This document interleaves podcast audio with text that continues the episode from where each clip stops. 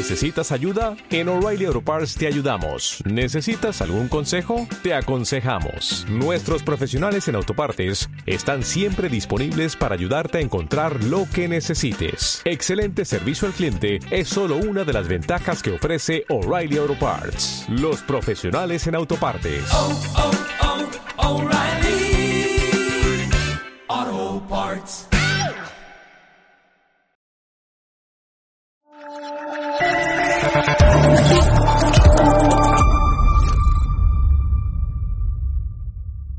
Eres una mala persona ¿Pero por y en este momento dejo para siempre Sí. de contestar a tus preguntas. Pero porque soy mala persona. No voy a responder a tus preguntas. ¿Usted prefiere hablar con terroristas? Negre es poco más que una sabandija y un analfabeto. Por preguntarle por la imputación de Mónica Oltra durante 13 veces. ¿Eso es ser mala persona? ¿Preguntarle? ¿Debería Javier Negre estar en la cárcel? No estás acreditado. ¿Tú me quieres echar? Sí, claro. ¿Ah, sí? Sí, sí. ¿Vale? ¿Libertad de prensa no? No, no, no. ¿Puedo hablar en catalán? ¿Me lo puedo hacer en catalán, por favor? Es que si no, no lo entiendo. Los que recibimos Esto- insultos somos nosotros, no que nos llamamos fascistas, ultraderechas, fachas. no es...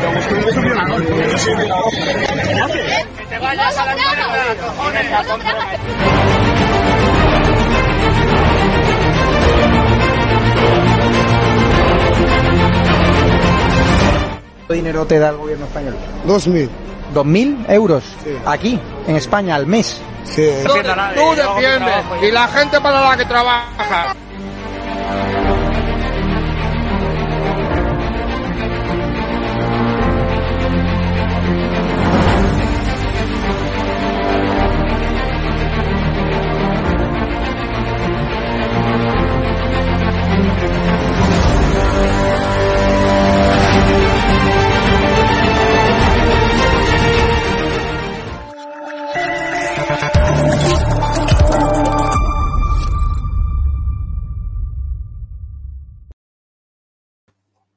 Muy buenas, espectadores eh, de Estado de Alarma. Bienvenidos el primer día de esta última semana de julio al programa diario de Estado de Alarma, donde tenemos que hablar, bueno, pues eh, de lo que fue esa engañifa de ese comité federal celebrado, bueno, engañifa, bueno, todo lo que hay en- envuelve a Sánchez es una engañifa, porque vamos a ver, eh, como sabéis, llegó a, bueno, pues a esa asamblea de esclavos donde tenían todos que ovacionarle, aplaudirle, como le gusta a Sánchez.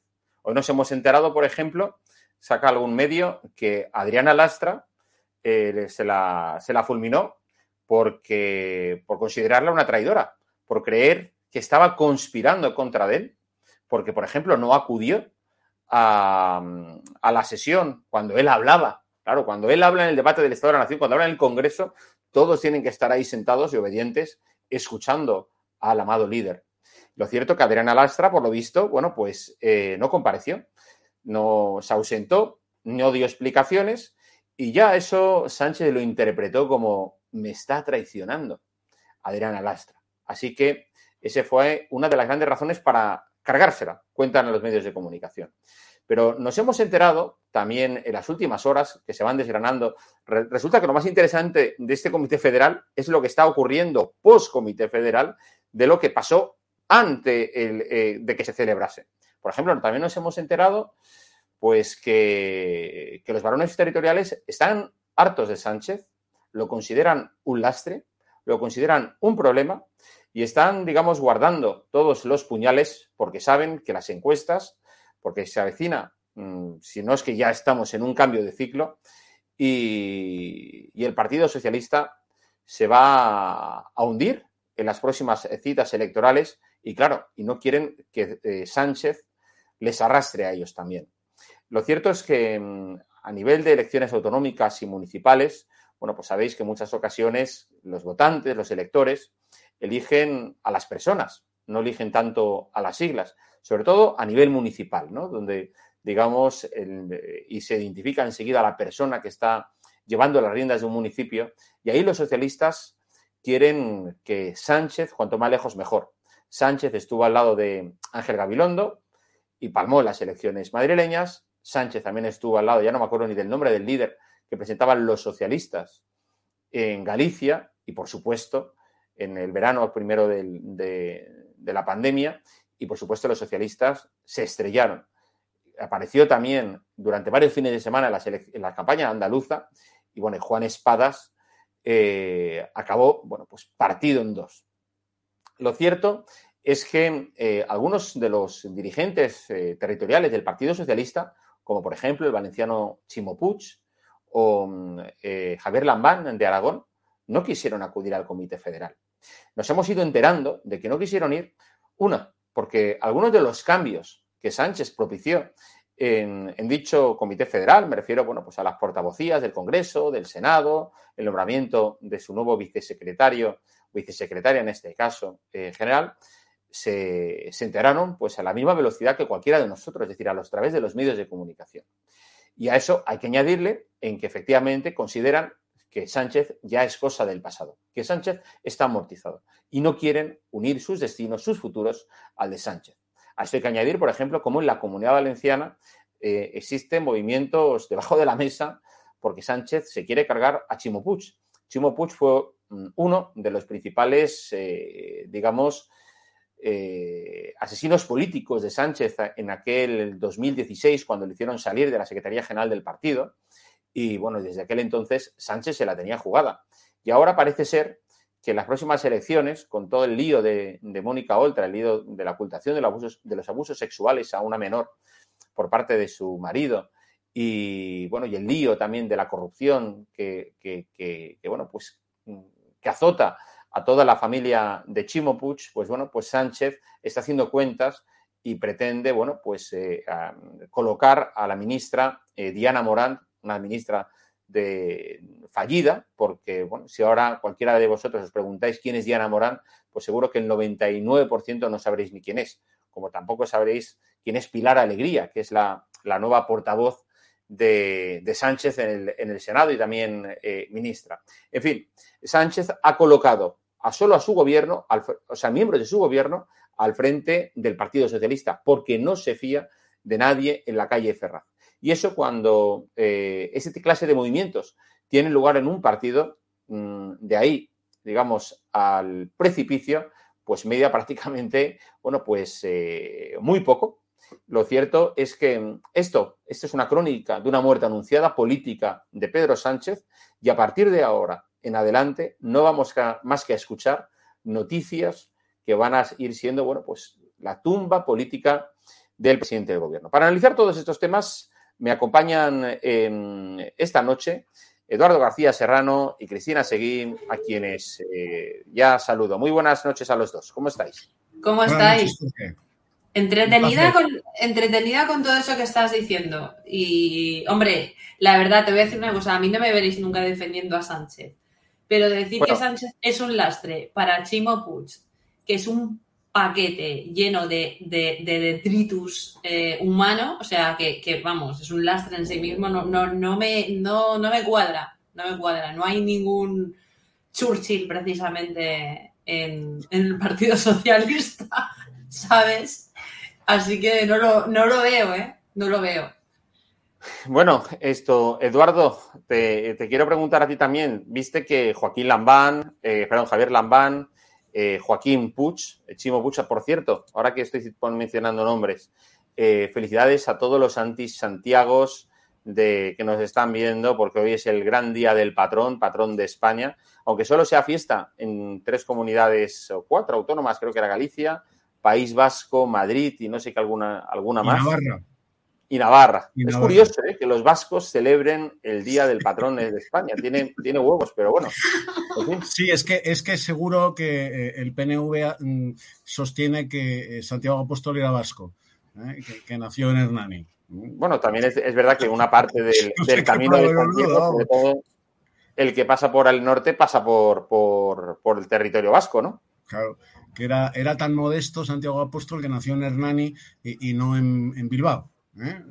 Pues esto, sí, pues sí, seguro que lo lleva muy a gala y por eso lo celebra.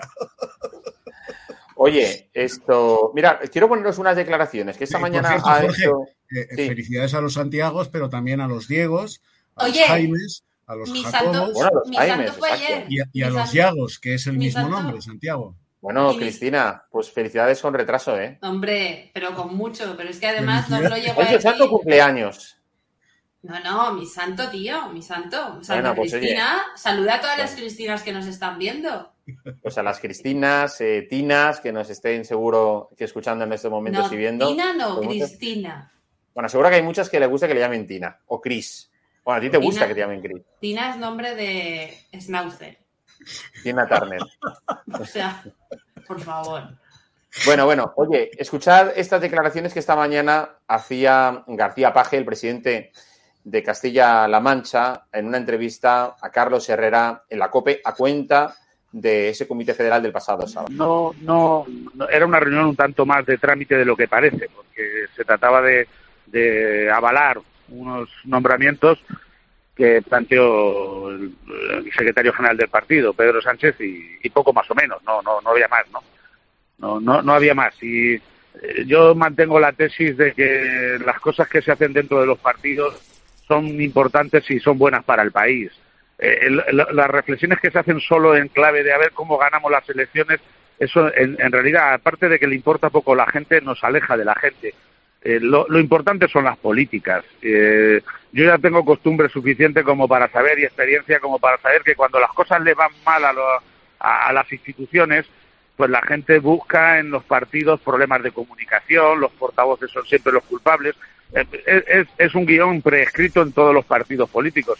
La realidad es que si las cosas fueran muy bien en las encuestas y fuéramos a 15 puntos por delante, eh, es evidente que, que, no habría habido no habría habido ningún cambio, aunque eh, hubiera problemas. El, problema es el problema es que cuando se decide que eh, todo al final pasa por la votación a una persona, no le hablo solo de Pedro Sánchez, yo soy aquí también votado en mi región eh, yo soy votado en mi región y por tanto tendría dentro de Castilla-La Mancha en el PSOE las mismas atribuciones que él, porque al final te vota la militancia y prácticamente puedes hacer y deshacer.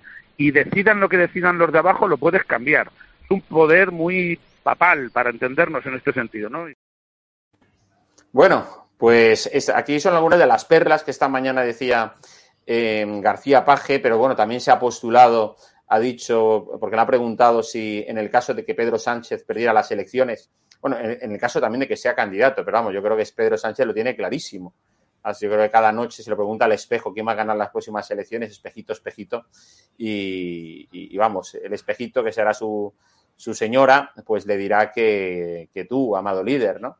Y lo cierto es que no olvidemos también, Eduardo y Cristina, que Sánchez dedicó, vamos, apenas Mm, dos minutos a anunciar los cambios porque el resto del tiempo estuvo, bueno, pues hablando del cambio climático, de las políticas de, contra la eh, emergencia climática. Yo creo que este va, en el caso de que pierda las elecciones, quiere ser una especie de Algor eh, a lo española, porque además eh, se gana mucha pasta. Algor, bueno, ganó un puñado de millones de, dólares hasta que, bueno, quedó completamente desacreditado cuando destaparon que tenía una casa pues bueno, pues no sé cuánto consumía porque tenía como 20 habitaciones, no sé cuántos cuartos de baños y con solo el consumo de calefacción y de electricidad, vamos, eh, era mayor casi que la de todos los madrileños juntos. ¿no? En fin, Eduardo, una valoración de, lo que está pasando en el PSOE. Bueno, lo que está pasando en el PSOE es que eh, ha sonado la corneta de eh, Maricón el último. las encuestas avizoran lo que avizoran. Eh, yo vengo sosteniendo que se va a repetir en el 23 cuando toque eh, que sean las elecciones generales, se va a repetir el efecto 2011 porque los españoles están literalmente, y perdóname el casticismo, literalmente hasta los cojones de Pedro Sánchez y del PSOE, como en 2011 estaban hasta los cojones de Zapatero, y eso mm, lo saben los analistas del PSOE y los demóscopos del PSOE, lo saben perfectamente.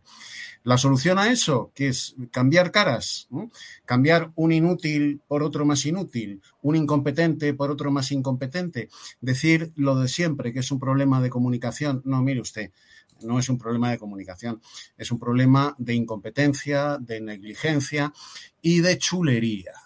Y de chulería.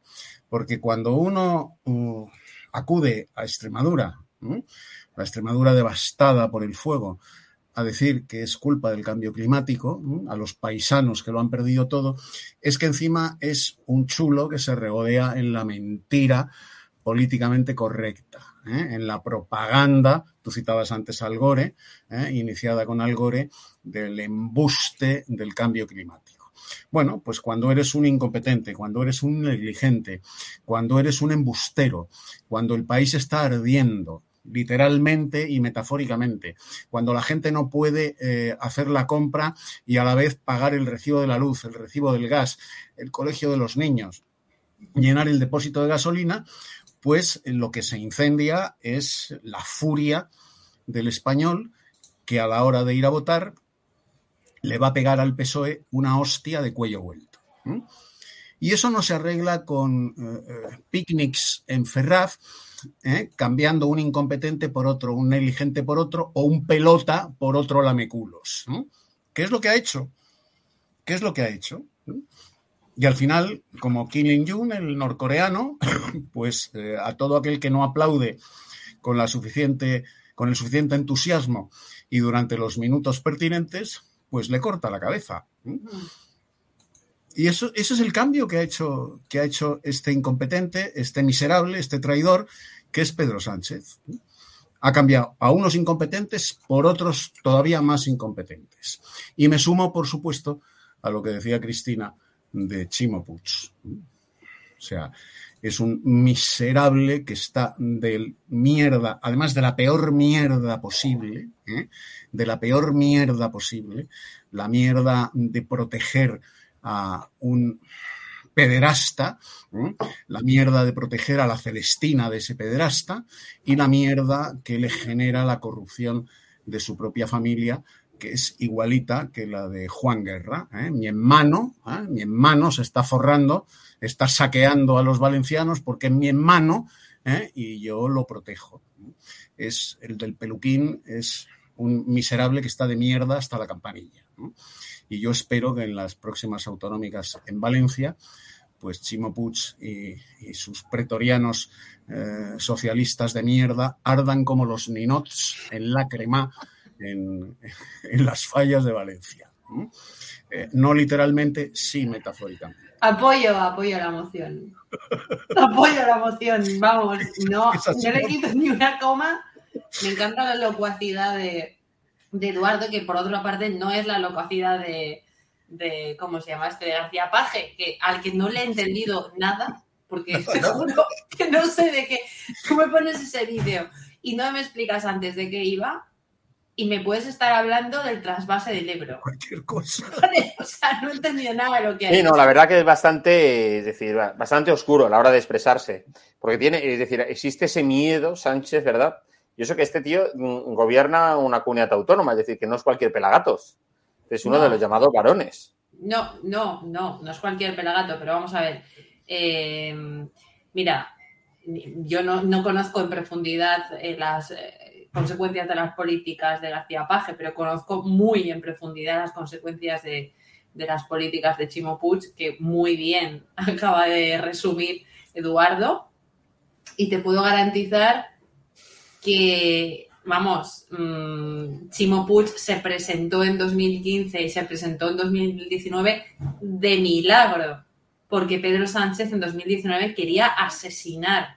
O sea, la, mejor relación o el mejor pensamiento que puede dedicarle eh, Pedro Sánchez a, a, Chimo Puig es, eh, no sé, un, COVID eh, terminal o algo parecido. Te puedo garantizar que no lo soporta.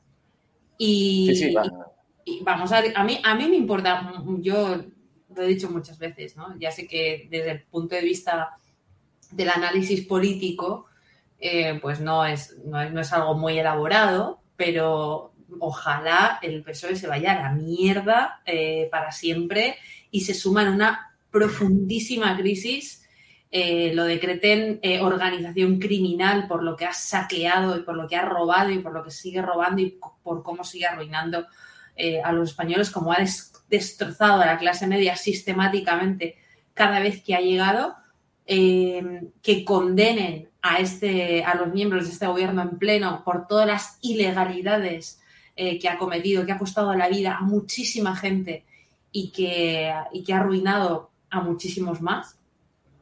Y que, y que ojalá, me importa muy poco el futuro del Partido Socialista, ojalá se desintegren, sinceramente.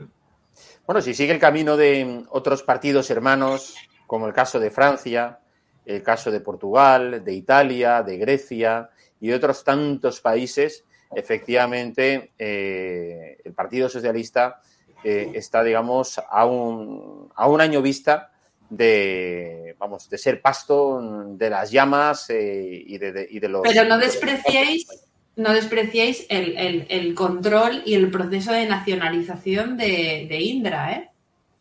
No, no, aquí hay mucho, aquí hay mucho, aquí hay mucho tomate y decir, efectivamente, y aquí, eh, pues igual Sánchez, eh, con el tema este de Indra, bueno, Sánchez está buscándose ya un acomodo, ¿no? Es decir, porque ella está buscando una salida para que, no sé, pues para seguir pisando moqueta y coche oficial después de ser eh, presidente y bueno, que, lo tendrá por, por, su estatuto de expresidente. Pero claro, este quiere ser, es decir, tiene dos caminos, o seguir la vía, digamos, de gente, expresidentes, pues bueno, pues que, van por el mundo y son respetados, tipo Aznar, o presidentes que son auténtica decrepitud, como es el caso de Zapatero.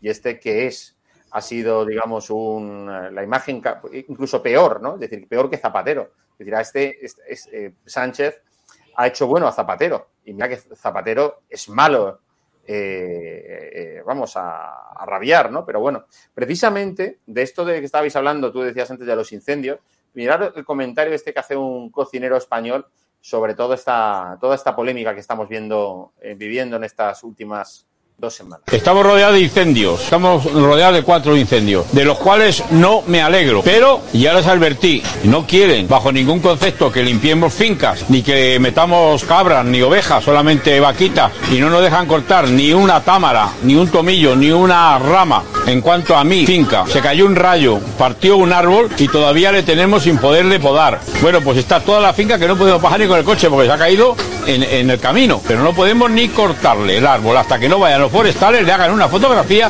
llegue la Guardia Civil, levante un atestado y un juez dictamine que podamos retirar el árbol de la calzada. Y luego dicen que hay fuegos, demasiado pocos hay, tiene que haber más. Tenía que ir a pagarlo los ecologistas y los forestales, no los pobrecitos de los bomberos, ni, los municipales, ni la Guardia Civil, no, no, no, no, no. Los ecologistas y forestales, esos son los que tenían que ir a pagar los fuegos. Ya habría que pronto decían, oye, limpie usted la finca, me haga usted lo que le da gana que yo me puedo quemar. En fin, eh, el tema, como tú estás diciendo, Eduardo, antes, eh, claro, llega Sánchez y habla de cambio climático y demás, pero claro, hoy hemos conocido que se ha detenido a un pirómano. Y dices, joder, es que detrás de los incendios están los pirómanos detrás. Pero si es que es toda una gigantesca mentira lo del cambio climático. Es toda una gigantesca mentira que este imbécil ¿eh? sigue sosteniendo y además sin el más mínimo pudor ¿eh? en mitad de, la Extremadura devastada, arrasada, ¿eh? calcinada por el fuego. El cambio climático es letal. El que eres letal eres tú, hijo de Satanás. Tú sí que eres letal para España, para los españoles y para Europa. ¿eh? Vamos a ver, el 98% de los incendios Ahí están los informes de los ingenieros de montes, de los ingenieros agrícolas, de, los ingenieros agrónomos, de los forestales, de los brigadistas, de la Guardia Civil. Son todos provocados por la mano del hombre, por el pirómano delictivo o el pirómano negligente. Todos provocados por la mano del hombre. Bueno, pues llega este imbécil a sostener ¿eh? el cuento, el cuento de María Sarmiento del cambio climático. Pero es que sabes qué pasa, no hay política forestal en España, eh, no hay. Esto, lo que ha dicho este cocinero es que a mí, en Riaza, donde tengo casa desde hace 30 años, a mí, en las hoces del Duratón, me pilla la Guardia Civil recogiendo piñas, recogiendo piñas del monte, piñas secas, y me meten una multa que me doblan por recoger piñas. Las piñas son combustible para los incendios en el monte. Combustible. Bueno, pues si recoges piñas en el monte, el Seprona te mete una multa que te dobla. Si retiras un árbol, como decía este cocinero, que ha partido un rayo y que está eh, impidiendo el paso del ganado por una cañada real, te meten una multa que te doblan. Porque tiene que llegar el ecologista de salón, el ecologista de moqueta, el ecologista de chiringuito, ¿eh? De 150.000 euros al año por estar tocándose los cojones en un despacho, tiene que llegar ese ecologista de Madrid, de Barcelona, de Valencia capital, de donde fuere, a autorizar que se retire ese árbol. Pero estamos locos. Bueno, pues esa es la política forestal de este gobierno pirómano, de este gobierno incendiario. Mira, voy a, voy a, voy a secundar todo lo que está diciendo Eduardo y voy a, eh, voy a decir más. Eh, vosotros sabéis que hay veranos, eh, bueno, todos los veranos arde Galicia, no hay verano en el que no arda Galicia, y además de una forma absolutamente brutal, y además de una curiosa manera en la que los focos eh, eh, surgen al mismo tiempo en lugares muy distintos de la geografía, ¿no? Y, surgen en temporadas, y esto, de eso se ha hablado muchísimas veces, en las que cierto, em, eh, ciertos empleados del sector público, ciertos empleados subcontratados por el sector público, tienen que apagar fuegos. Mm, fíjate, ¿no? Qué, cosa más curiosa, ¿no? Y ahora mismo estoy buscando algún caso, ¿no?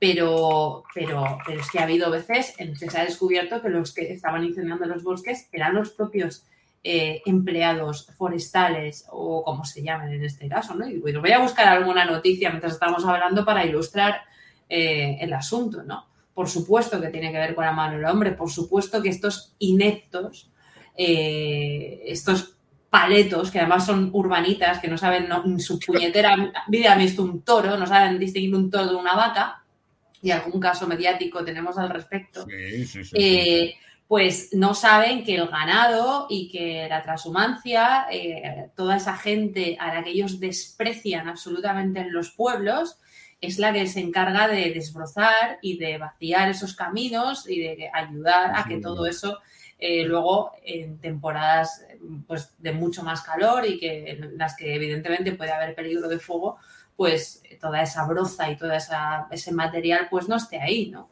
Voy a, voy a buscar algún. Fíjate, fíjate una cosa, Cristina, Cristina y Eduardo. Eh, hace no muchos años, pues no sé, yo creo que hace 20 años, se hablaba de con el tema de los incendios, eh, hemos, hemos vivido tres fases, ¿no? Es decir, en su día era la especulación urbanística. ¿Te acuerdas, Eduardo? La especulación urbanística. Sobre todo en Galicia, que se hablaba de en, tierras como, como la, gallega, que había muchos incendios. Se hablaba luego también de los desalmados que tiraban una colilla eh, al, al, suelo de los bosques y ardían. Y se hablaba de la sequía, de la pertinaz sequía. Pero resulta que con Sánchez, bueno, pues nadie, nadie fuma y claro, ya nadie lanza colillas. O sea, con Sánchez, bueno, la especulación es cosa del pasado. Eso era cosa de la derecha. Y resulta que, bueno, la pertinaz sequía es una expresión de tiempos del franquismo. Así que también hay que borrarla de nuestro, de nuestro bueno, pues del Pero mira, vocabulario de la corrupción política. Por tanto, solo queda el cambio climático. Es acojonante, vamos. Es, es, que es mentira. Pero ya lo sé que es mentira. Pero bueno, pero lo repiten, lo repiten para que haya gente que se lo Mira, tengo aquí un dato. Los últimos datos del Ministerio para la Transición Ecológica y el Reto Demográfico, y estoy hablando de 2021 reflejan que es la mano del hombre la que está detrás de hasta un 95% de los incendios y solo el 5% estarían provocados por las tormentas. O sea, nada más. ¿Vale? Pero vamos a ver, eh, Cristina. el, cambio climático. Tienes a todos los meteorólogos de los telediarios diciendo que estamos, por el cambio climático, padeciendo la peor ola de calor que se conoce. Mentira, Portada del New York Times, portada del New York Times del año 1930. Portada del New York Times. 50 grados centígrados en la ciudad española de Zaragoza. 1930. 1957. 50 grados centígrados entre el 11 de agosto y el 17 de agosto del 57 en Castilla-La Mancha entonces llamada Castilla la Nueva. 50 grados centígrados. ¿Pero qué estás contando, brasero? Es que Brasero no tiene acceso a estos datos como los tenemos Cristina y yo y tú. No, pues, pues pagan para, difundir el embuste. les escriben, les escriben el discurso. Claro. En España ha hecho mucho calor en verano de toda la vida de Dios ¿eh? y en ciertas regiones de España mucho frío en invierno. El cambio climático sería que ahora mismo nos hubiera caído una filomena. Mira, yo he alucinado, eh, Eduardo y Cristina. Ese sería el cambio climático. Y que en enero estuviéramos a 50 grados sobre cero. Ese sería el cambio climático. Que haga mucho calor en verano y mucho frío en invierno, no es cambio climático, es lo natural. es lo que toca. No, no, es lo natural, coño. Ahora te viene el tonto y te dice, es la ola de calor. es la ola de calor, de, la mitad de julio hasta, hasta principios de septiembre. Bueno, pero luego vendrán las tormentas a finales de agosto y veréis, como dicen, el cambio climático que altera el clima, que llueve de pronto en verano. en fin, es alucinante. no hay nada, no hay nada como, como irte a un pueblo, ¿vale? Soria, me da igual, de Valencia, de donde quieras.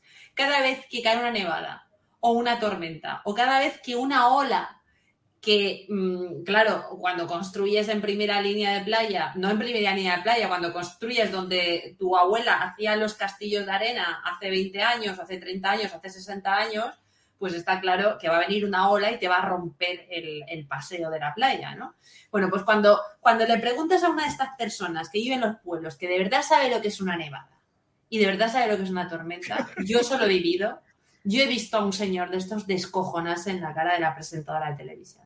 Dice cambio climático, dice cambio climático. Cuando yo no podía salir de casa, que te tirabas una semana sin poder ir al colegio, eso sí que era cambio climático. Bueno, por cierto, habláis de cambio climático y quiero recordar que, bueno, que para estos viajes a los incendios donde Sánchez eh, se ha querido presentar, no olvidemos que ha cogido el Falcon, los Super Pumas, eh, no, se ha movido ni en transporte público ni en el coche oficial, es decir, en, los vehículos más contaminantes de los que dispone el gobierno. Es decir, y luego nos va pidiendo a todos un esfuerzo. Tiene, tiene, es que tiene, tiene una cara más, decir, más dura que el cemento, cemento armado. Es decir, porque además llega un punto en el que dice, oiga, usted lleva ya aquí cuatro años. ¿Qué es esto de estar pidiéndonos siempre un esfuerzo a todos? Aplíqueselo usted, se resuelvan los problemas. ¿Pero qué mi esfuerzo? Hágalo usted. Ya bastante estamos los españoles pagando lo que estamos pagando, que la cesta de la compra nos ha subido, que la luz pagamos más por ella, que el gas eh, eh, también ha subido, que la gasolina también ha subido, y un pequeño esfuerzo. O sea, es decir, es que eh, menudo soplagaitas. Y quiero decir con esto del tema del Falco, que ayer se llevaba una información Javier Chicote en el ABC, que por cierto le entrevistamos ahora después sobre esto, sobre el tema de lo que se gastó Yolanda Díaz en su viaje famoso a ver al Papa, que esa es otra, eh, Cristina y Eduardo. Es decir, aquí resulta que estos que van muy de, izquierda, de progres, pero resulta que les se vuelven locos por ir a ver al Papa y por hacerse una foto en Times Square, en la capital, Hombre, porque es comunista, en, el, núcleo del capitalismo mundial. Porque ¿eh? te dice que si quieres ser buen cristiano tienes que ser comunista. Y porque se cuelga, la, y se cuelga Pero es que le falta hacerse la foto en Wall Street. O sea, es que es alucinante. No se van a, La Habana, no se van a, Afganistán a defender a las mujeres, ni a Irán a los homosexuales. Es que.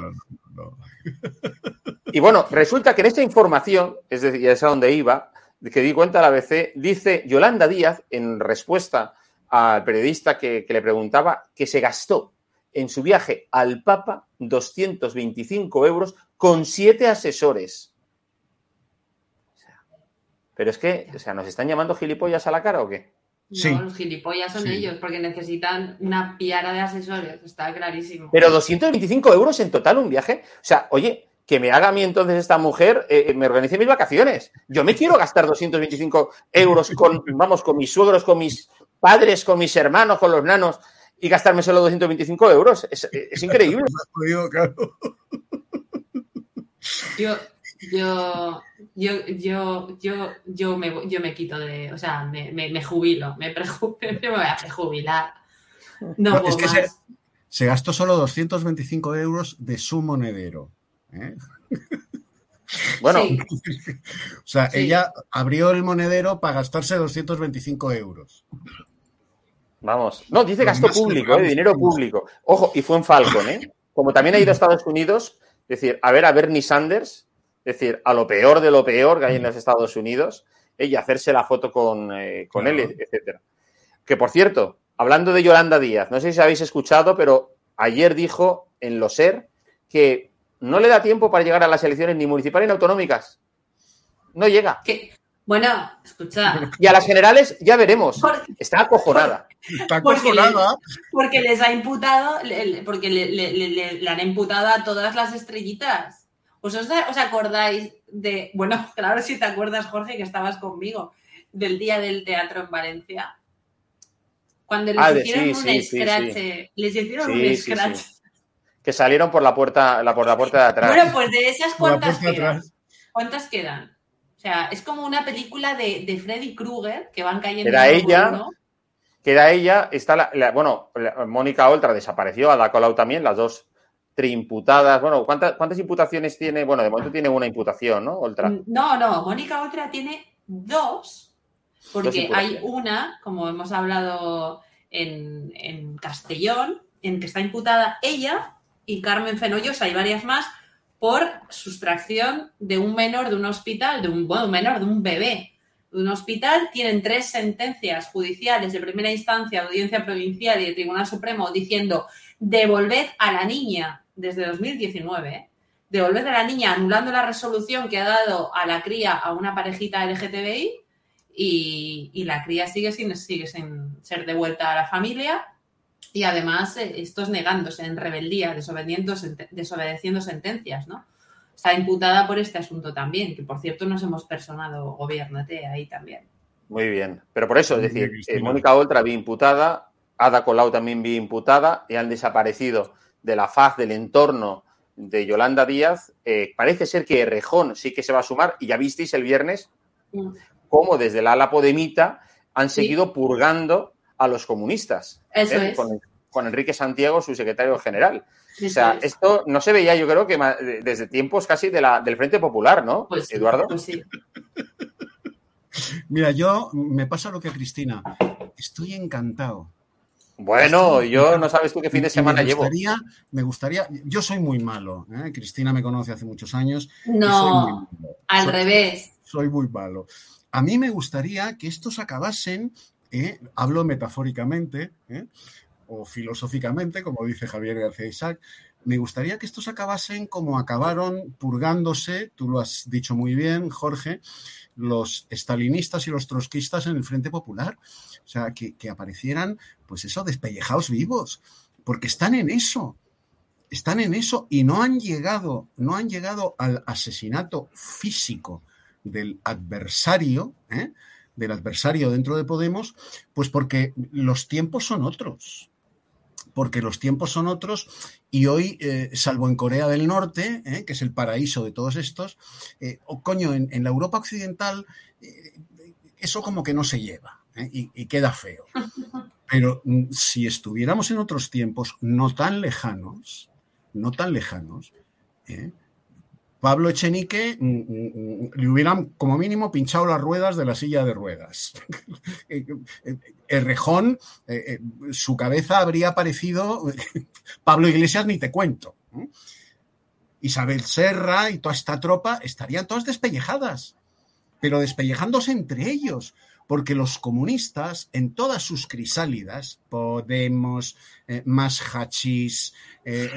más hachís. No, ¿eso es tuyo, Eduardo? No, no, no es mío. Lo oí el otro día en la radio, a no sé quién se lo oí, y me, estuve partiendo el pecho de risa. Más es muy bueno. ¿eh? Pues todos estos, todos estos estarían apuñaladas, a tiros entre ellos. Y yo, mm, sinceramente, como soy muy malo, pues echo de menos aquellos tiempos. Porque a mí que los comunistas desaparezcan no solo políticamente, sino físicamente de la faz de la Tierra, me parece que es una bendición. Es, que es una bendición para el género humano en su conjunto. Para el género humano, para la especie humana, para la raza humana, que desaparezcan los comunistas, es una bendición. Y los socialistas, por supuesto. Lo que pasa es que hay demasiado imbécil todavía, desgraciadamente, ¿no? Eso es otro tema muy largo. Y, hombre, no somos sociólogos, pero los padecemos todos los días, ¿no? Sí, no, no, claro. Eh, Está el tonto que, claro, lo del sentido de pertenencia y lo de ser comunista, cuando eres muy limitadito y necesitas además de la ayuda constante para vivir, es muy tentador, ¿no? Pero, claro, fíjate, pues eso, estamos rodeados de, de- de- de tontos, ¿no? Pero Yolanda Díaz, pero Yolanda Díaz eh, además, cuando dice que no sé si, porque claro, es que, es, que voy a ver si encuentro la, la noticia, que dice que están, claro, que los grupos que están formando sus círculos, ¿no? Es decir, están todavía madurando y están descubriendo que, que las grandes preocupaciones de los, eh, de los españoles, creo que tenía por aquí, donde ella, eh, a ver si las frases que decía, bueno, pues que están ahora mismo en, bueno, en esa fase donde han descubierto de que el cambio climático es, eh, bueno, pues la- la- el principal problema de la juventud española y eh, los, eh, ¿cómo le llaman esto? ¿Cómo le llamaba Lo Mundo este fin de semana? Climinmigrantes. Yo me quedé. ¿Cómo? Climinmigrantes. O sea, resulta que ahora ya hay ciudadanos que se piran del país porque hace mucha calor. Oye, perdona, La no tienes, no tienes el por la calor. Ya les ponen, o sea, es que ya es porque quieren crear un chiringuito. Es que quieren Eso crear un chiringuito. Para sacar Escúchame. un chiringuito que se encargue de sacarle los billetes. Vosotros tenéis el vídeo, lo tengo yo, el, el vídeo de Ana Terradillos en Telecinco contando que ha entrado Sí, un, sí, un tío gritando Alú Akbar en la Basílica de Zaragoza y que la policía le ha dicho que es que la ola de calor está eh, provocando estas cosas. Claro. ¿Vosotros lo habéis visto?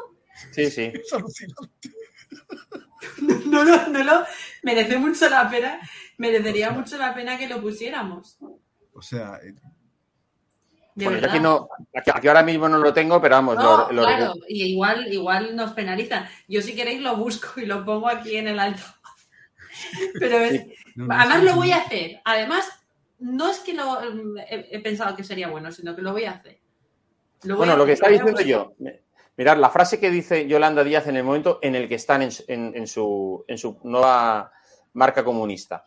La atención y repoblación del mundo rural, una mayor democratización del Estado, el ecofeminismo, aumentar las líneas ferroviarias y utilizarlas para transportar mercancía. Son algunos de los temas que... Dime, dime. que alguien, por favor, es que te tengo que interrumpir. Es que esto, que alguien me diga, por favor, os espero que se oiga, ¿vale? Lo voy a poner pegado al micro, a mi, a mi, a mi micro, ¿vale? A ver si se puede. a- o sea, que la gente que nos está viendo me diga si se ve, o sea, si se oye, perdón. Si se ve, no, no se va a ver. Estamos recibiendo muchísimas incidencias de gente que entra, bueno, a hacer actos que son delictivos, incluso eh, que incluso hasta el terrorismo, eh, y que tienen mucho que ver con estas olas de calor, porque la gente, digamos, que se vuelve un poco loca con el calor. Esta tarde ha entrado un hombre en la Catedral de Zaragoza eh, al grito de Allah Akbar, eh, simplemente, en fin, amenazando y, y, en fin, y, y la policía decía eh, que efectivamente tiene que ver con, con- con este tipo de cosas. Bueno, presento mesa, Javier. Hoy hablaba con la policía y me decía, efectivamente, me dice, ¿La policía? ¿Qué policía te ha dicho eso? ¿Anormal? no, no, es, ¿Mentirosa? es Villarejo.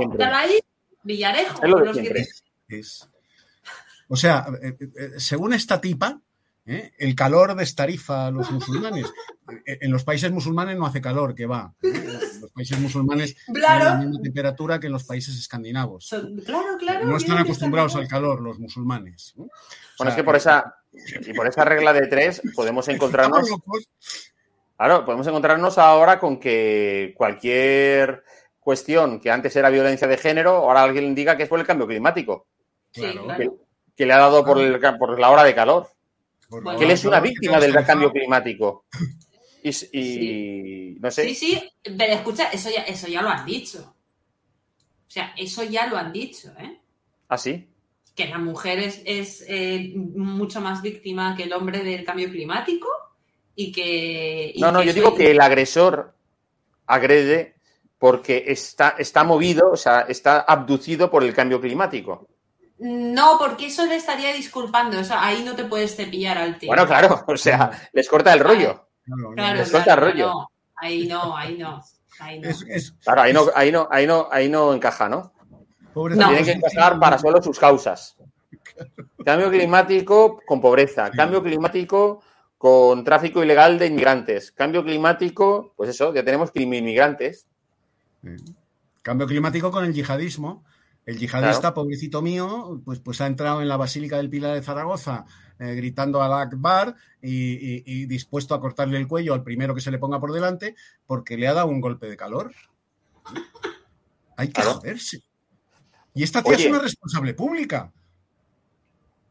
Bueno, pues Yo- ese es el nivel. Bueno, Ese oye, es el os, nivel, joder. os quiero. Con estos vamos a ir a las, a- a las elecciones. Te bebes un litro de castaña y, y no te sale igual. Os quiero contar otra, otra cosa. Vamos a hacerlo después de un pequeño mensaje publicitario, pero hay un tema también muy interesante que a Eduardo le va a indignar especialmente.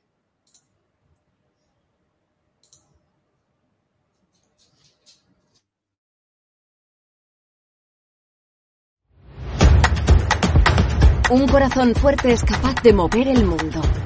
Por eso queremos reconocer con el distintivo Corazón Andaluz a todos los productos, personas y empresas que ponen a Andalucía en marcha. Cuando veas un distintivo Corazón Andaluz, sabrás que ahí hay excelencia y que se consigue desde Andalucía con amor.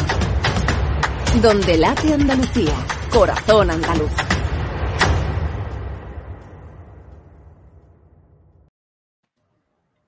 Eduardo, nos hemos enterado hoy que el gobierno de, de Pedro Sánchez se opone a que el aeropuerto de Murcia se llame de Juan de la Cierva, porque, bueno, es un personaje franquista para, para el gobierno y lo han llevado a los tribunales. Es que yo qué sé. Vamos a ver. Claro, ¿qué, qué vas a decir? ¿Qué, qué- qué te va a Juan decir de la Cierva, que es un ingeniero portentoso, ¿eh? reconocido a nivel universal, me, me niego a decir global, ¿no? Juan de la Cierva, casi nadie al aparato en el mundo de la ingeniería, bueno, pues resulta que, que no merece eh, no merece un aeropuerto en su tierra porque era franquista. Bueno, pues, pues Tal como lo esos escuchas. son- esos son los baremos.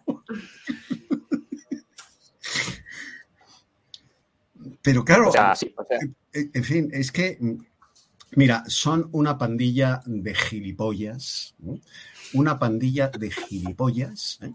porque, porque esto es, esto causa bochorno. O sea, no indignación, bochorno, vergüenza ajena. O sea, ¿cómo se puede decir que no merece un aeropuerto Juan de la Cierva, un ingeniero reconocido a nivel mundial, a nivel mundial, porque era y como dice nuestro compañero Ricardo, inventor del helicóptero. Claro, un ingeniero aeronáutico prodigioso, o sea, es el que inventa el autogiro, la madre del helicóptero español. Bueno, pues era Pues franquista. nada, ha recurrido ante el Tribunal Superior de Justicia de la región de Murcia. Oye, ¿y por qué, por qué? Yo le voy a dar pistas a Pedro Sánchez. ¿Por, qué no, no le quita el nombre al Gregorio Marañón? Porque Gregorio Marañón en sus memorias eh, dice literalmente eh, que era Gregorio Marañón, que era de derechas eh, y que trajo la República. Dice Gregorio Marañón que los que contribuimos a traer la República no tenemos el menor rastro de autoridad moral para condenar el franquismo. Y al final se sumó al alzamiento nacional y se sumó al franquismo. Gregorio Marañón. Coño, quitarle el nombre del hospital a un médico prodigioso. Porque también era franquista. Claro. ¿Qué importa que sea un médico prodigioso? Si era franquista, quítale el nombre. Estamos en el disparate. En, en Ibiza se han quedado sin oncólogos y sin pediatras. ¿Por qué? Porque no hablaban mallorquín. Entonces, lo importante para todos estos miserables, ¿eh? para todos estos miserables del catalanismo, del pancatalanismo, no es que un médico tenga un expediente académico espectacular y un expediente de ejercicio de su profesión todavía más espectacular. No, es que hable catalán, o que hable mallorquín, o que hable valenciano. Eso es lo importante. Por lo visto, el, el, mallorquín, el catalán y el valenciano, en sí mismas, esas lenguas tienen poderes taumatúrgicos. O sea, tú te acercas a un enfermo, le, hablas, eh, le hablas en valenciano, en catalán o en eh, mallorquín y se cura. Igual, ya está curado, porque el médico le hablaba en catalán, en valenciano o en mallorquín. Eduardo. Pero son gilipollas. Yo tengo el, caso, el caso de mi hija mayor, que en su día fue a clase en un colegio público de línea en valenciano, y la saqué en cuanto pude, es decir, cuando acabó, en cuanto acabó la primaria, porque, mm, claro, o sea, yo decía, es que tenemos un problema, no sabe hablar en castellano porque no sabía cómo decía decir hígado porque le habían enseñado solo a decir, pues como se dice en valenciano, feche, por ejemplo, ¿no? Y dices, bueno, eh, ahora mi hija tiene que ir a un hospital de alguna excursión de estas en las que no estamos nosotros, ¿y cómo le dice, es decir, a, un médico, pues no sé, en Zaragoza o en Madrid o en Toledo, que le duele esa zona? o sea, es que, mm, y bueno, y una cantidad de faltas de ortografía. O sea, aquí siempre ha existido el mantra de que los niños que estudian en, los idiomas eh, regionales al final resulta que tienen una facilidad para aprender idiomas brutal. Es auténticamente falso. Falso. Sea, es decir, el caso de ella, es decir, como de otros tantos niños que estudian en, valenciano o en catalán o en mallorquín, es que luego no saben escribir en castellano, porque las Y, las, de las conjunciones las escriben con I latinas, el pretérito imperfecto lo escriben con V en lugar de con B y así sucesivamente. Pero es, lo que quieren, es tener gente así. Es tener gente así. O sea, Juan de la Cierva, es que. Pero vamos, cualquier bachiller elemental de, mi generación oye el nombre de Juan de la Cierva y se arrodilla. Pues sí. cualquier bachiller elemental de mi generación oye el nombre de Salvador Dalí, que era más franquista que Doña Carmen, y se arrodilla. Yo, yo, pues yo lo, que creo es que hay que declarar mm, franquistas, o muy, franquistas, o súper franquistas, a todos los papas y todos los abuelos de los socialistas que han vivido eh, gracias al franquismo de puta madre, entre ellos la, mujer de, Zapatero, ¿no? que fue un militar eh, franquista, también lo fue el padre de, Pedro Rubalgaba, que tuvo un suboficial del Ejército del Aire. La verdad es que, joder, la verdad es que como han degradado los hijos, ¿no? La familia de Bono. Eh, Carmen Romero también, que su padre fue un médico militar franquista eh, también. Eh, Juan Luis Cebrián. Hombre, Cebrián, me vas a contar? Director de los informativos franquistas de televisión española. ¿Sabes? yo qué sé, en la prensa. El propio, el propio Polanco, ¿verdad, Eduardo? Polanco, Hombre, vamos a ver. Zapatero también. régimen. Teresa Fernández de la Vega, o sea, todos. Yo, vamos a por ello. Pero es que además es normal, es normal. Porque es que además se y, se dedican a perseguir a sus padres, como bien dice Cristina, a sus padres y a sus abuelos. El, abuelito de, de, Pablo Iglesias y el padre de Pablo Iglesias, trabajando los dos los dos en el ministerio mm, que era el núcleo duro hasta después de la muerte de Franco de la Falange, que era el Ministerio de Trabajo. ¿eh? Bueno, pues el abuelito de Pablo Iglesias sale de la cárcel, estaba condenado a cadena perpetua, cumple tres años, sale de la cárcel y empieza a trabajar en el ministerio de José Antonio Girón de Velasco, en el Ministerio de Trabajo, y escribe textos elogiando el nacional sindicalismo, elogiando el régimen de Franco. Bueno, pues ahí tienes a su nieto diciendo que fue ferozmente perseguido por el régimen. Falso. Así es. Y todos estos imbéciles perroflautas que le votan, pues se lo creen. Nos estamos quedando sin tiempo y no quiero dejar de poneros el vídeo que hoy Santiago Abascal, con motivo de, bueno, pues el día de Santiago Apóstol, el patrón de España, y pues bueno, pues ha querido, ha querido dirigir a, todas sus, a todos sus simpatizantes, militantes, votantes, etcétera. Vamos a verlo.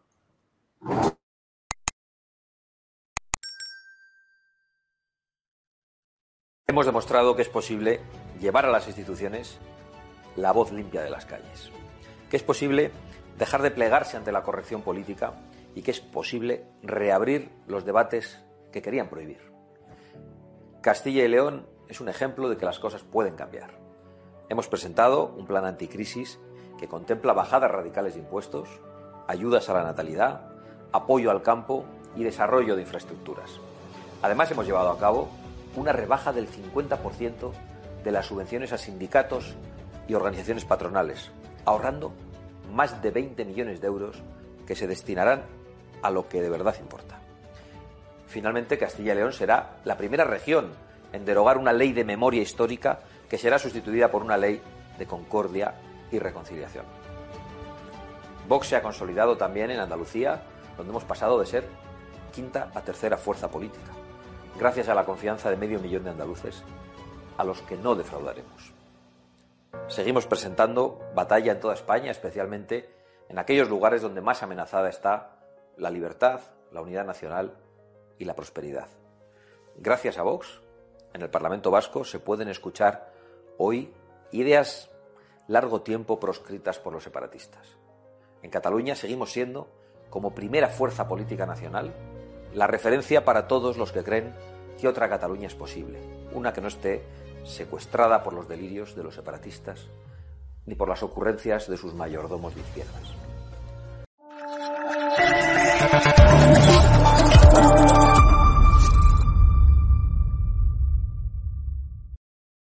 Oye, no es por nada, eh, Eduardo y Cristina, pero cada vez Santiago Abascal se parece más al gran duque de Alba, ¿eh? Ojalá. No, no, pero es que esa barba, pero fíjate, fíjate cómo la tiene esculpida. Y dices, es que parece salido de los tercios. Ojalá. De la, de la guerra de Flandes. Ojalá se pareciera de verdad al gran duque de Alba, Fernando Álvarez de Toledo y Pimentel, ¿eh? el tercero de los duques de Alba. Ojalá. Pero no me digas tú que... Espero que, que llegado el momento sea como el gran duque de Alba. Pero yo creo que eso está hecho a posta, ¿eh? por los eh, asesores de imagen, seguro. No, no, me extrañaría nada porque él además es, es me consta, Cristina lo conoce eh, como lo conozco yo, y él es un ferviente y fervoroso admirador de la historia de España y concretamente de la, de la, de la España imperial, vamos. Entonces, que juegue, siquiera sea inconscientemente, a, a, tener un aspecto físico similar al del Duque de Alba, pues no me extrañaría. Y además, oye, está en su derecho.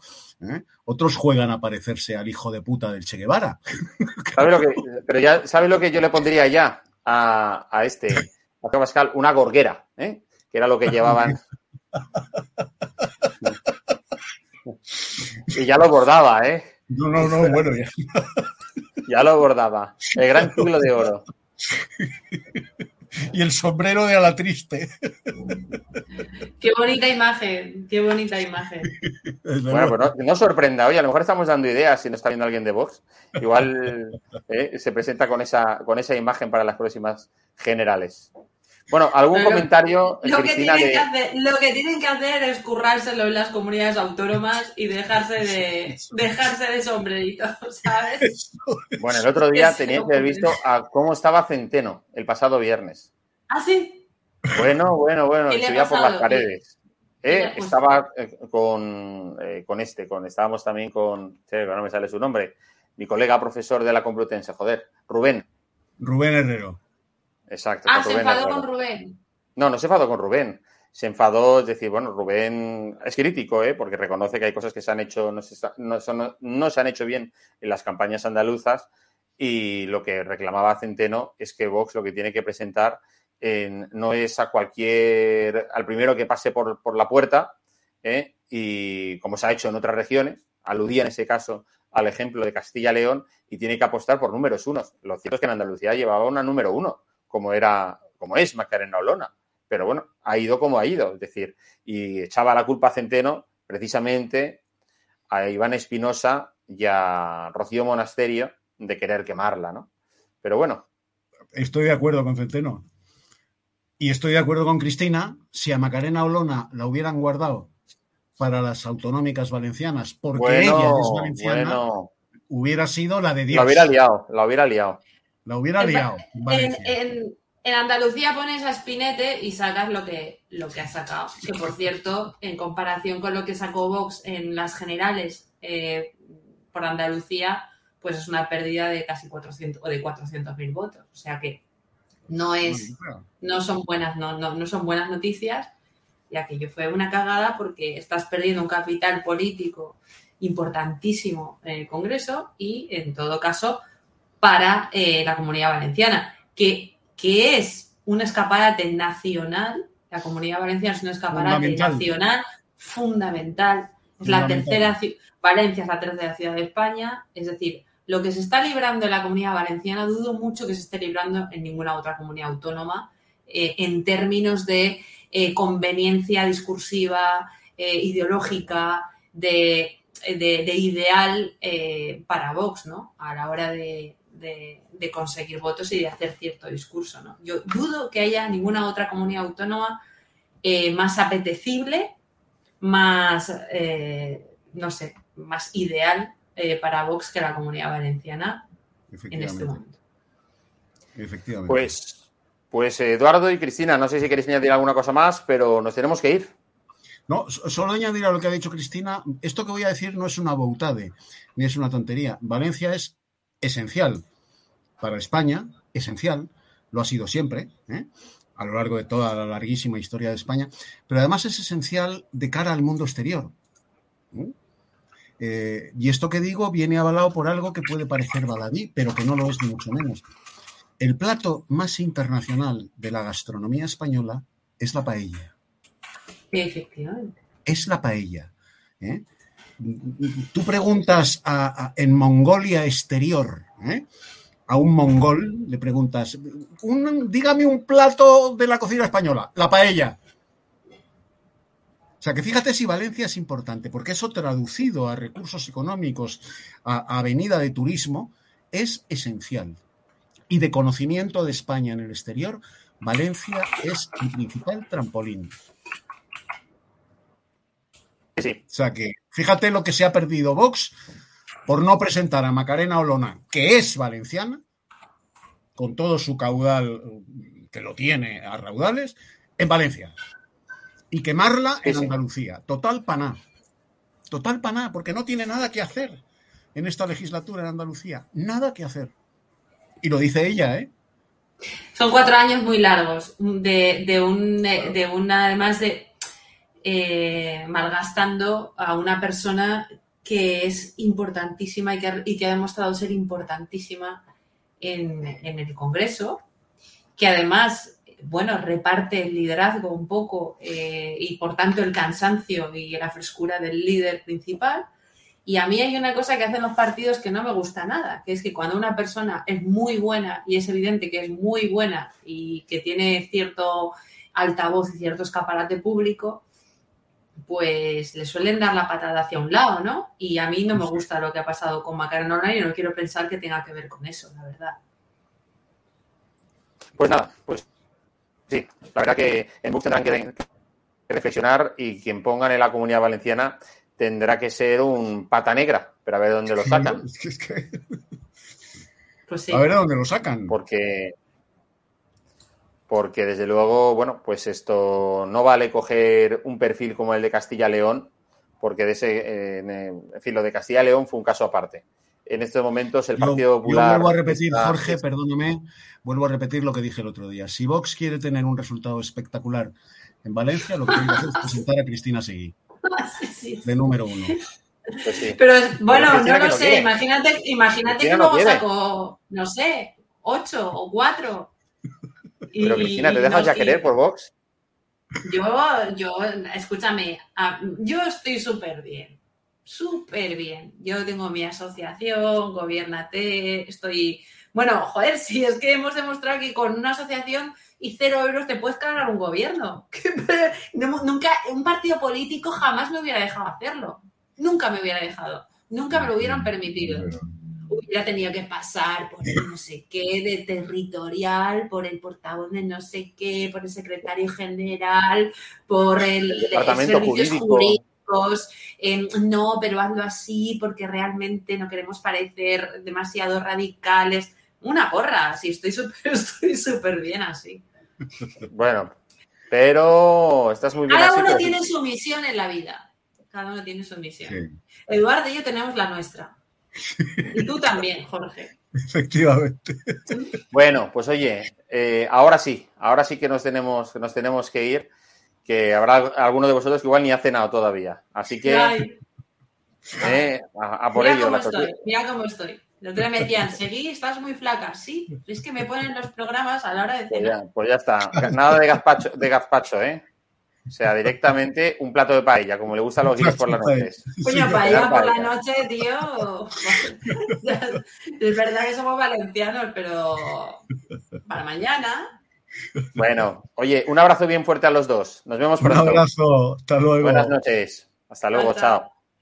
Bueno, pues eh, nada, la verdad que el programa de hoy ha estado muy entretenido y agradecer vuestros comentarios porque habéis estado muy participativos, como es habitual, muy guerreros. Veo que también mucha sonrisa por aquí. En fin, lo cierto es que, nada, mandaros también un abrazo bien grande a la Marquesa, a Ricardo García, Ana Perujo, Salvador, al PFR73, Carmen Sánchez, Frafrava Sordo, María Neres, Damos un Voltio, Javier Nobre- Nobrega. En fin, sois, eh, sois eh, maravillosos. En fin, muchísimas gracias por acompañarnos. Os dejo ahora con esta entrevista precisamente que os estaba comentando antes, que hemos tenido oportunidad de hacerle hace un rato, Javier Chicote, jefe de investigación del periódico ABC, un gran periodista, un gran tipo. No os la perdáis sobre el, escándalo de- del gasto de esos de 225 euros de Yolanda Díaz para irse a ver al Papa, que luego, entre otras cosas, no sabemos para qué se fue a ver al Papa, qué necesidad tenía de ir a ver al Papa, y que dijera que solo le ha costado eso a las arcas públicas 225 euros después de haber sido en Falcon y con siete asesores, durmiendo allí, comiendo allí, cenando allí y desayunando allí. Yo creo que, no sé, habrá que entrevistarla algún día y que nos diga ella qué es lo que tenemos que hacer, pues bueno, porque si ya se gasta 225 euros, pues proporcionalmente nos saldrá, pues oye, que nosotros deberíamos gastarnos 25 euros la noche por irnos eh, de vacaciones donde queramos, no sé. En fin, eso y luego, ah, una entrevista de Javier Rubio vendrá con ocasión de ese 30 aniversario de las Olimpiadas de Barcelona, qué tiempos aquellos, ¿verdad? Donde, bueno, pues la bandera de España se paseaba con orgullo, con felicidad, con, con auténtica devoción por parte en ese momento del príncipe y con, bueno, y sin ningún problema por parte de muchísima gente, la gran mayoría de la sociedad catalana, pues se sentía pues como cualquiera de nosotros, ¿no? Es decir, otra cosa es que luego están siempre los, los miserables, eh, que eran unos pocos y al final acabaron comiendo cabezas, cerebros de cada vez de un mayor número de personas hasta llegar a donde estamos en este momento, ¿no? Es decir, donde las relaciones entre, entre el resto de, de España con Cataluña pues son complicadas por esos, eh, como digo yo, esos miserables políticos eh, que ha tenido Cataluña en los últimos años. Muchísimas gracias por vuestro tiempo y atención. Que seáis muy felices a pesar del gobierno. Buenas noches.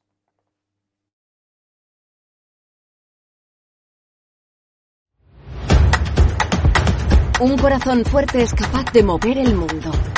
Por eso queremos reconocer con el distintivo Corazón Andaluz a todos los productos, personas y empresas que ponen a Andalucía en marcha. Cuando veas un distintivo Corazón Andaluz, sabrás que ahí hay excelencia y que se consigue desde Andalucía con amor. Donde late Andalucía, Corazón Andaluz.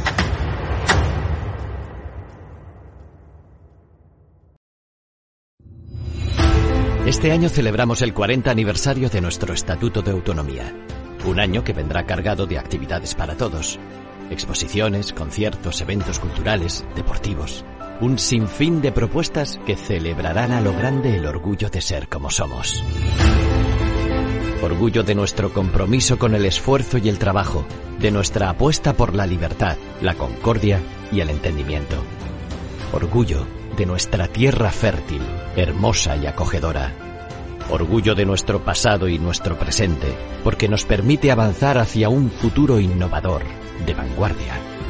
Orgullo de nuestro compromiso con el desarrollo de nuestra tierra, decididos a hacer más grande nuestra región, más próspera y más comprometida con su entorno, más sostenible y en armonía. Orgullo por apoyar y ayudar a los que más lo necesitan, convencidos de que nuestra sociedad no es mejor hasta que los más vulnerables dejen de serlo. convencidos de que cualquier sociedad se debe a los suyos y cuida de todos.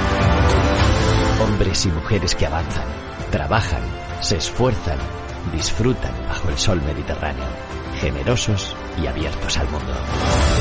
Así nos sentimos, orgullosos de ser como somos. 40 aniversario del Estatuto de Autonomía de la región de Murcia.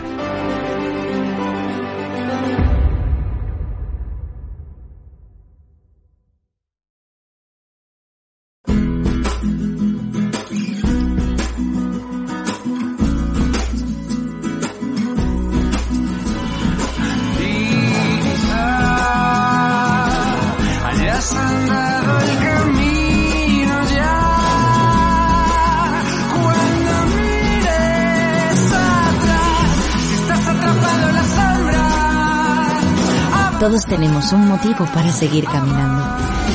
Caminar, Alicia.